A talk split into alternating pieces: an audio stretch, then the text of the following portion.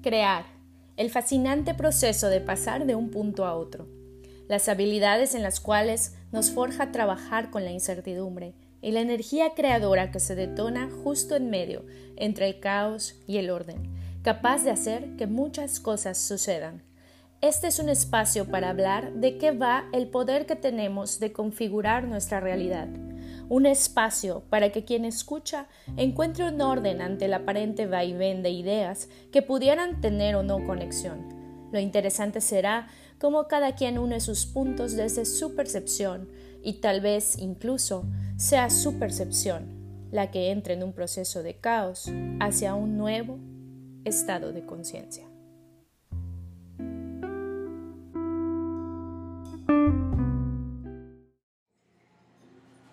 Pues hola de nuevo a un nuevo episodio de nuestro podcast del orden del caos. El día de hoy súper contenta de presentarles a Jorge Ayala. La verdad es que entre las cosas que me, me llamaron mucho la atención, y tengo que decir como parte de la filosofía del orden del caos, eh, que ahorita estamos en el Business Coffee, es eh, que nos encanta, y como lo hemos hecho en los eventos de cambio de tasa que no te ha tocado, no, no dar mucha explicación y simplemente planear para que lo no planeado suceda. Y en los últimos podcasts que he estado, las personas me preguntan, ¿me puedes mandar las preguntas? ¿Me puedes decir cómo es? Y curiosamente tú, que te dedicas a este mundo que se considera cuadrado de las finanzas, no me hiciste ninguna pregunta, tú te aventaste al ruedo, está aquí con nosotros, no sabe ni de qué vamos a hablar. Y, y, me encanta, yo creo que esa es la parte o el valor que yo le veo a esta interacción contigo, porque eres ese cuadrado con una espiral adentro o que al menos se deja eh, como experimentar este lado creativo que creo que también tiene el mundo financiero porque tienes que tener esta, este pensamiento lateral de cómo darle la vuelta a muchas cosas, y creo que más en nuestro país. Em, entonces quisiera platicar hoy de, esta, de este antagonismo que hay entre las finanzas y yo que me dedico al marketing, y que en distintos ámbitos he comprobado que podemos ser grandes aliados, pero cuesta trabajo porque es un natural estira y afloja, ¿no? De compruébame que va a funcionar, y yo pues apuéstale, ¿no? Y eh, cuáles son tus metas de venta, cuánto te va a costar, etc. Pero aterrizándolo un poco más a nuestra comunidad. Y tú que a través de, que ahorita nos vas a platicar de Content, platicándole a nuestra comunidad de startups, de emprendedores, de personas que van empezando. ¿Qué es eso que crees que tenemos que derribar entre, entre tú y yo, entre finanzas y, y la creación de un concepto, entre los sueños y de verdad llevarlos a la realidad? Ok, pues digo, creo que desde que inicié la, en la universidad, eh, nunca me sentí en el papel, o sea, sentado, ¿no? Te van explicando todo el tema contable, eh, que ya todos conocen, que nadie entiende, el famoso cargo y abono, los estados financieros, y, y con un chorro de conceptos que al final de cuentas lo único que hacen es revolverte, y lo ves también en la universidad, en otras carreras que no son contabilidad, pero son afines. De hecho, es esta parte del tronco común de muchas universidades pero entras a, a, esa misma clase y sales igual que como entraste, porque al final de cuentas te están explicando conceptos que en la vida diaria son muy difíciles de materializar. ¿okay? Entonces yo siempre me pregunté, ¿y cómo voy a poder yo, eh, en mi grado, desde que yo soy, desde que tengo uso de razón, desde que estoy chico, me acuerdo que siempre iba en contra de lo que me decían, como que muy rebelde, porque, o sea, me gustaba como confrontar, ¿no? Entonces, lo mismo me pasó en la universidad y más con mi carrera y los maestros pues se enojaban. Recuerdo una clase que me marcó mucho de una maestra que dijo, al final de cuentas el estado financiero se lee igual y tiene la misma información, pero como tú lo haces, ahí es donde imprimes tu personalidad. Y me acuerdo que eso se me quedó grabado desde hace como 5 años. Y a partir de ahí empecé a buscar esa personalidad que yo tenía en la misma carrera y cómo puede impregnarlo. Normalmente el contador, como tú dices, es el que llega y llega al presupuesto de marketing y no, ¿no? Y, llega, y llegan los abogados y están hablando un contador y un abogado y no. Entonces el contador siempre va, parece que siempre va en contra de todos, por el simple y sencillo hecho de que vive en un cuadrado constante, ¿no? Esto no es deducible, esto sí, no sé qué, nada, nada, esto es un costo, esto es un gasto y así. Y al final de cuentas los números representan un estado de la empresa, representan un estado de una persona, porque también las finanzas personales se manejan igual. Pero el hecho de que tú puedas entender que hacer una inversión en ads o en cosas así va a generar un ingreso mucho mayor del, del presupuestado que tú tienes en tu mente, porque otra cosa que no contemplas y que realmente es algo que yo noto mucho en, en los contadores, porque es algo generacional. Yo creo que estoy en una generación o soy pionero en la generación de los contadores que tiene una visión completamente distinta y esto ha ayudado mucho a ampliar mi visión de negocio en todo lo que hago. Ah, ¿no? Y, y tan es así, Jorge, que a mí me gustaría que, que nos platicaras un poquito respecto a por qué creaste Conter. Porque creo que lo que resuelve Conter es justo la médula de lo que quienes nos estuvieran escuchando quieren sentirse identificados. Tú me platicabas el otro día, para nosotros nuestra misión es que las finanzas sean para todos, se vuelvan fáciles y romper la predisposición. ¿Qué gana la persona? ¿Qué beneficio tiene? Yo siempre lo he dicho como coach, nadie va a emprender una acción si no es porque ya entendió el beneficio y se le despierta esa energía para decir, ok, va, aunque tenga que ir a Hacienda a hacer una cola, aunque tenga que llenar este formato, pero porque sé que es para qué. O sea, ¿en qué, en qué te sientes tú que es, está tu misión? Conter empieza lo que queremos hacer o cuál es nuestra, en nuestra idea es encaminarte en lo que tienes que hacer en algún punto de tu vida. Que lo principal, vamos a hablar en temas del SAT, es darte de alta. ¿No? Entonces el hecho que yo te diga que eso ya lo vamos a poder hacer, nosotros te damos de alta desde la aplicación, ligando ciertos temas del SAT o explicándote ahí cómo hacerlo sin necesidad de entrar al SAT, poniéndote nada más el link donde tienes que entrar para, para entrar directamente a hacer tu alta. Son cosas que parecerían muy sencillas, pero para el que está empezando, entrar a una página muy amigable, ver qué link te lleva, que esto, que lo Claro. otro, que te explique por qué vas a tener RFC, porque automáticamente SAT lo ligas con me van a meter a la cárcel, siempre lo he dicho, o sea, independientemente de, de dónde estés, de lo que ganes, lo que hagas, mil, dos mil, un millón, tres, cuatro, cinco, Es en función del miedo. el SAT ha generado, y eso es algo cultural que nos, están, nos han enseñado desde nuestros abuelos, papás, Sí. el SAT lo relacionas con miedo, lo relacionas con, con temores, lo relacionas con, con, con cárcel, con acoso, con vigilancia. La realidad de las cosas es que es un aliado natural que todos tenemos que tener y que hay que entenderlo. De hecho, vi que subiste una publicación que dice, ¿por qué sí pagar impuestos? Sí. ¿No? O sea, ese tipo de controversias que tú generas en tu contenido, que se me hacen muy interesantes justo para que estos emprendedores tengan no solamente toda esa intención de crear algo innovador, de cumplir ciertas metas, sino que además a la par digan, oye, me quiero, o sea, literal quiero tener todos los pelos de la burra en la mano y quiero estar empoderada de mi base, no solo de lo bonito, no solo de la cereza del pastel, o sea, ¿qué es lo que hay detrás? ¿Me deja dinero? ¿No me deja dinero? ¿Cómo están mis cuentas? ¿Dirías que es más fácil este mundo, por ejemplo, el que yo me dedico, te topas más con gente que está en la ilusión de su Claro. sueño que los que ya tienen de primera instancia la base y cómo son, cómo los catalogas a de esos clientes. Llegan Pues- unos que ya saben, los Pues que no realmente saben. hay, hay quienes tienen la, la, la idea, ¿no? O sea, tienen la idea, todo emprendedor siempre tiene la idea de que sus números son esenciales. Ujú. ¿Por qué? Porque te dicen, oye, tu costo, tu precio. Entonces, ahí es donde poco a poco empiezas a ligar. Counter más que nada, hoy tiene dos herramientas que son muy funcionales, que es la herramienta fiscal y la herramienta financiera. Pero la idea de esto es que, por ejemplo, ahorita pasó una pandemia, ¿no? Muchos empezaron a emprender negocios desde la nada en su casa, hicieron su propio logo, se hacían muy bonitas galletas o de Ujú. repente chilitos con uva y no sé cuánta cosa. Y si tú te pones en Instagram, al día recibías muchísimas solicitudes de amistad de gente que muy probablemente nunca se va a dar de alta porque hizo este negocio por pandemia. Porque los despiden de su trabajo, porque tiene ratos de ocio. Entonces, ¿qué control financiero están llevando? Tal vez no necesitan estar en esa, pero ¿qué control financiero están llevando? Entonces, ellos ya empiezan a entender que cuánto estoy ganando, cuánto estoy perdiendo, si lo estoy haciendo bien. O sea, crean, empiezan a crear su marca, empiezan a darle más valor, crecen en seguidores y poco a poco se van orillando. Entonces, ya hay un lado intuitivo del emprendedor de que Ujú. tiene que llevar sus números. O sea, es, es algo partícipe, ¿no? Eso ligado a cómo hacerlo es donde nosotros entramos. Ok. Porque si desde el inicio pones las bases muy claras, de conceptos muy sencillos, porque Counter te habla en ABC, o sea, no vamos a ir a D, E, F, G, porque hoy por hoy, emprendedor, no lo necesitas, necesitas saber tus utilidades, necesitas saber tu rendimiento, necesitas saber tu liquidez, cosas ¿Con qué muy tienes que cumplir y hacer? y exactamente. Y ya si en algún punto llega fulanito de tal y te pide una factura, ah bueno, tú estás dispuesto ya después de tener este orden interno, porque siempre va a ser de adentro hacia afuera, ¿ok? las finanzas se tienen que manejar de adentro hacia afuera. Si internamente tus finanzas son, son buenas, pues eventualmente cuando te encuentres ante darte algo, llevar tu contabilidad externa, llevar todas tus facturas y eso, suele ser un poco más sencillo.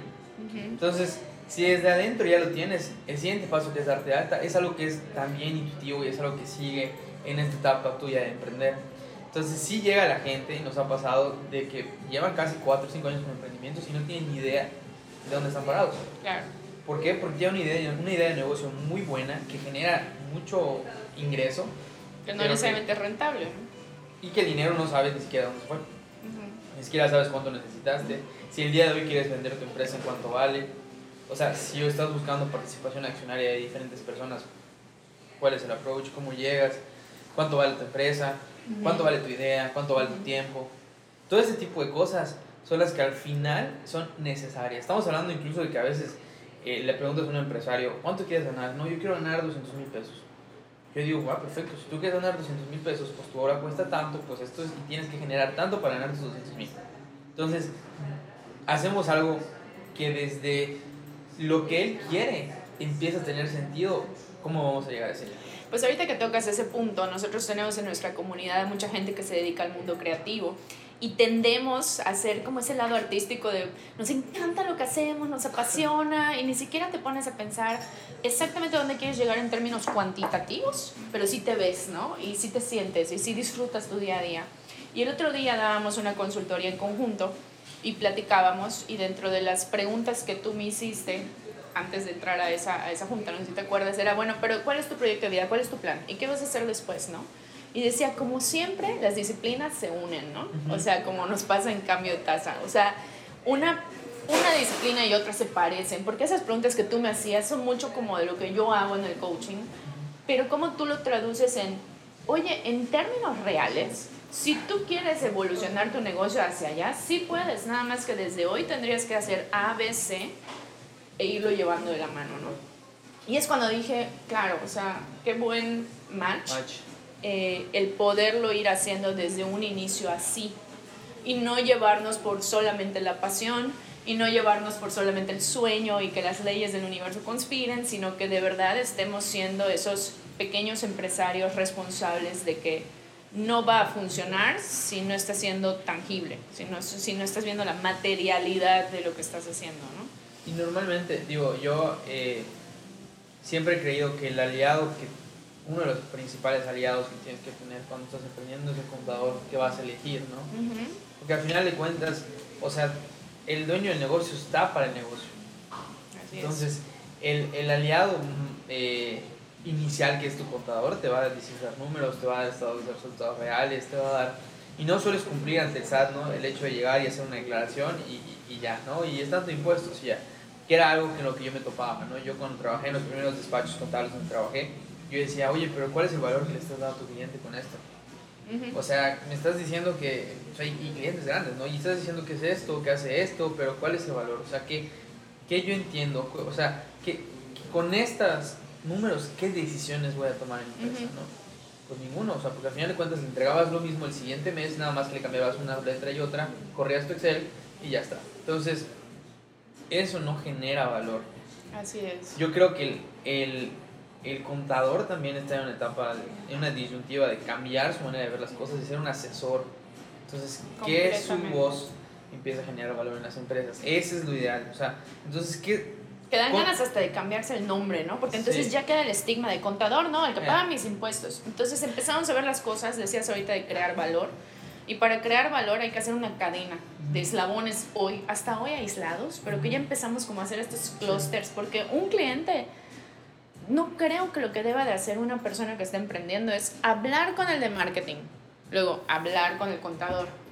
Y tratar de unir una cosa con otra, interpretarla y traducirla, sino ir llevando de la mano, que son estos talleres que vamos a dar en conjunto, que muy pronto se van a enterar, en donde podamos acompañar a ese startup entendiendo el whole picture de su escenario, ¿no? Es así. Claro. ¿no? Y la realidad es que, por ejemplo, Counter tiene una, una doble está para dos mercados reales. está para el que quiere que llevemos contabilidad, para el que quiere que...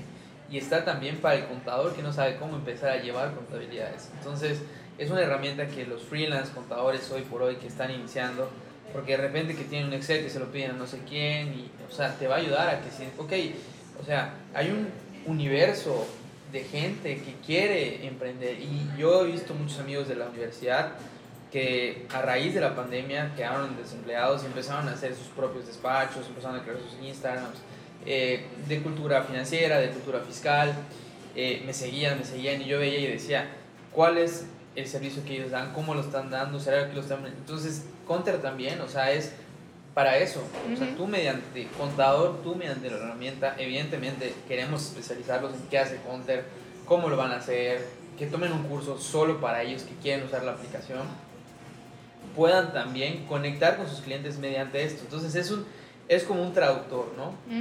es que padre que estás compartiéndolo, evidentemente es un negocio, pero estás compartiendo con colegas tu descubrimiento de que a través de una herramienta estás abordando distinto el estigma tal vez que tiene el despacho contable, ¿no? Porque es a través de una herramienta que tienes un nuevo contacto, poniéndolo en práctico.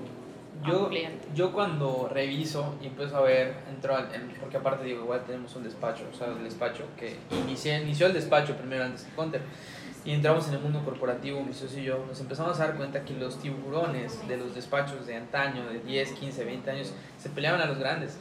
Y debajo de eso había una cantidad de un universo de pymes, de startups, de scale-ups, que, que, que, no tenían un asesoramiento. ¿Por qué? Porque los despachos estaban con los grandes, no les interesaban los chicos, ¿no? Y eso hizo que yo volteé a ver y diga, oye, ¿y ellos quién los ve? A mí me pasa eso igual. A mí me apasionan los emprendimientos mucho más que las empresas. Claro, sí, sí, ¿quién los ve? Porque de ahí hay uno que va a ser una idea que revolucione. Por supuesto. Y evidentemente, o sea, necesita todas las herramientas necesarias para poder llegar a eso. Irse profesionalizando, ¿no? Y que no se queden ahí nada más. y la verdad es que, este, como siempre voy a meter relajo, ¿no? Está con nosotros Carlita, que siempre nos acompaña y que es con quien llevo el marketing del orden del caos. Y nos va a platicar un poquito porque, porque además yo sé que ella quería estar en esta conversación de escucha. O sea, ella representa un target de content. ¿Por qué? Porque está emprendiendo eh, ya desde hace un buen tiempo. Y yo quiero saber, si, si me pudieras definir, ¿cuál es ese bloqueo o eso que tú sientes que no resuelve el típico contador? O como tu predisposición a China, Hacienda. Claro, o sea, bueno, yo literal mi negocio empezó en la pandemia, así de la nada, de la nada fue como que la vida me fue empujando a yo tener mi casa creativa y a creación de contenido para marcas. Y luego me di cuenta, yo siempre he sido de la idea, porque igual como comentabas al principio, de que tus papás te dicen de que no, la cárcel está de satana, o sea, no, horrible. Entonces yo pues tenía esa idea, o sea, sí sí soy de las, soy como que muy, muy nerviosa, esas cosas me ponen muy nerviosa. Entonces yo dije, ¿sabes qué? No, o sea, si voy a hacer las cosas, yo creo que las tengo que hacer bien. Sí fue, sí es un limitante para mí, porque ni en la universidad me enseñaron a que si eres emprendedor tienes que registrar tu marca, tienes que tener tu contabilidad bien, si tus ingresos y tus egresos y tu positivo, no sé qué, o sea, nunca me enseñaron eso, ¿no? Y digo, soy fotógrafa aparte. Entonces, si hay una brecha entre lo cuadrado que podría pensarse que es la contabilidad con el mundo creativo como yo, que yo no entiendo de números o, no me he dado la tarea tal vez de investigar ese tipo de cosas, ¿no?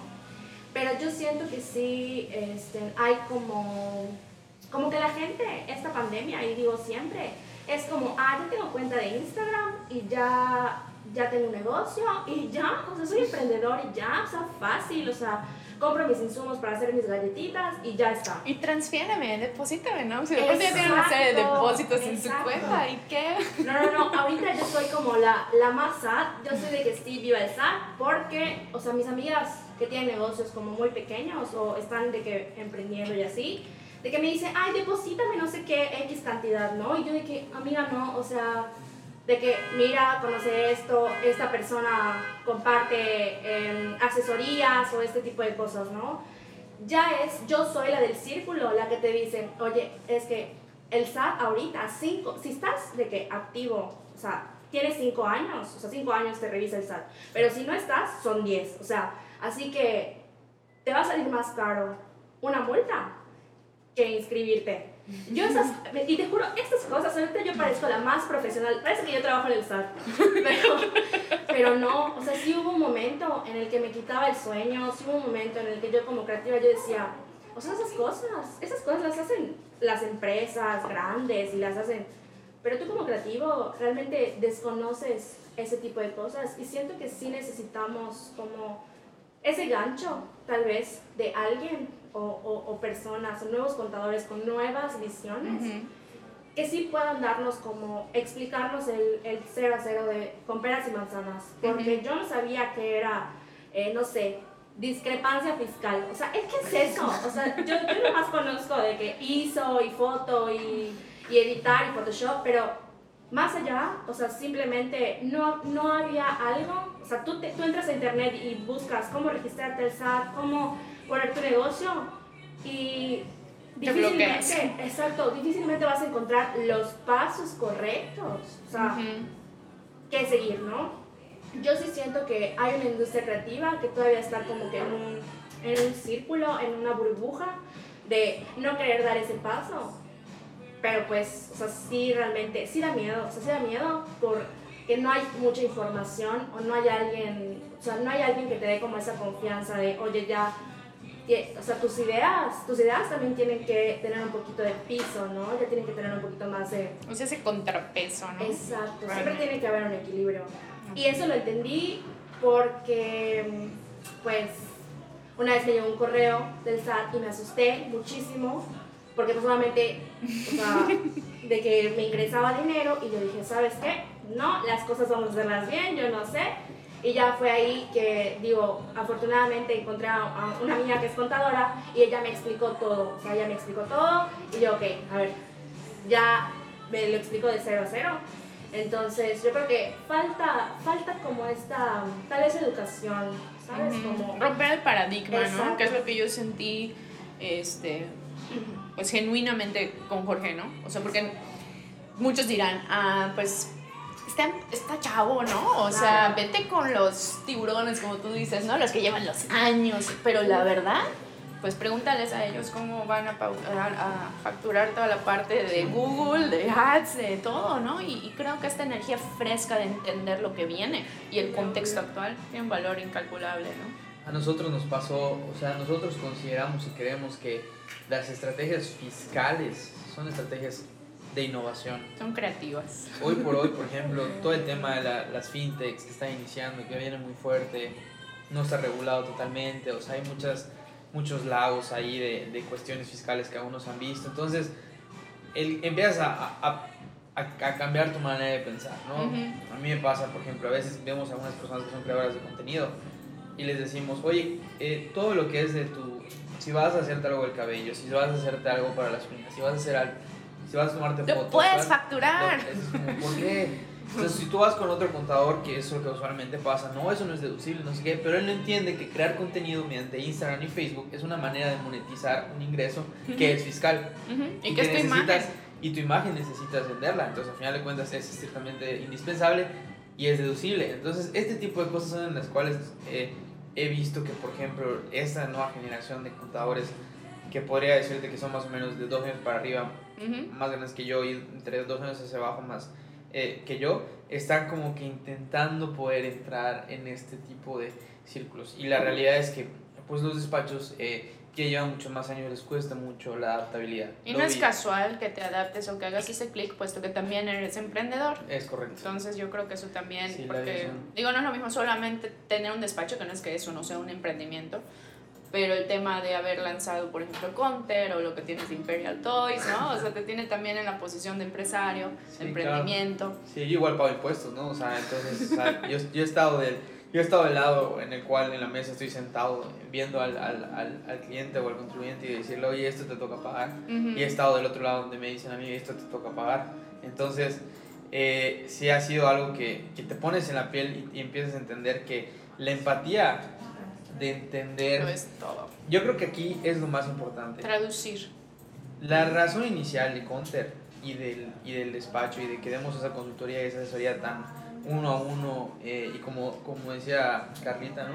Desde cero. Es que no entiendes que la persona que está llegando probablemente enfrente de ti tiene un sueño de vida, que es el que lleva años trabajando por él, y que si tú le das una mala asesoría, probablemente ese sueño pueda no continuar, ¿no? Y si tú no le das las herramientas necesarias, podría ser que ese sueño ni siquiera crezca. Entonces, a veces hemos, yo, yo he tenido consultorías donde me dicen, no, pero es que ya no me conviene vender porque ¿para qué voy a vender si voy a pagar impuestos? Entonces yo le digo, nunca en tu vida permitas que el SAT sea un impedimento para, no generar más ingresos y ni para llegar a donde quieres llegar. y en esos son en los puntos en los que nos conectamos y por los cuales nos surge y nos nace literalmente generar este taller que próximamente daremos a conocer. Yo soy la primera que ha vivido muy predispuesta al tema financiero, el tema cuadrado, la estructura, porque pues justo, ¿no? Tengo un lugar que se llama el orden del caos.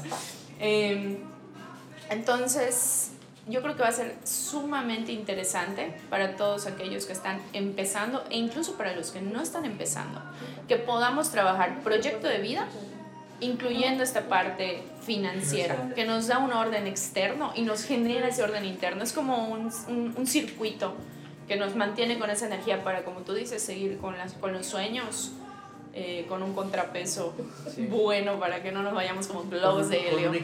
Así es. Pues muchas gracias, Jorge, por aceptar esta invitación, desayunar tus deliciosos chilaquiles y un bowl. Muy ricas.